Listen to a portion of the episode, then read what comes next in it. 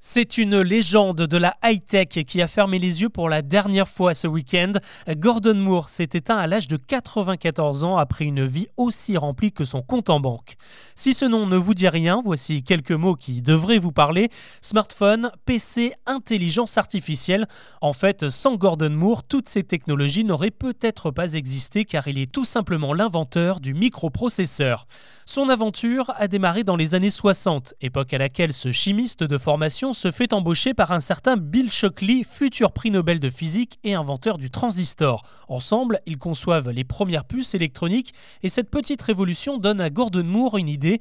Il prédit que dans le futur, la densité des puces sera régulièrement multipliée par deux, une hypothèse baptisée la loi Moore et qui se vérifiera jusqu'en 2018. Tous les 18 mois, de nouvelles puces plus puissantes ont été inventées. En 68, Moore claque la porte de sa boîte et monte sa propre entreprise baptisée Integrated Electronics. Et si vous faites la contraction des deux, eh oui, ça donne Intel. Avec Intel lui vient une autre idée. Pourquoi ne pas utiliser du silicium comme semi-conducteur pour ses circuits intégrés?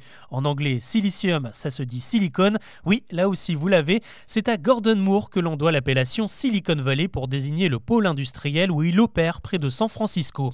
Avec cette technologie, il pousse encore les capacités de ces puces et imagine un nouveau composant rassemblant plusieurs puces connectées entre elles. Ça donne le microprocesseur. Cette petite pièce a rapidement équipé les tout premiers ordinateurs domestiques, mais bizarrement, ce n'est pas lui qui a imaginé cette application. En fait, à l'époque, il ne voyait pas du tout l'intérêt d'avoir un ordinateur à la maison.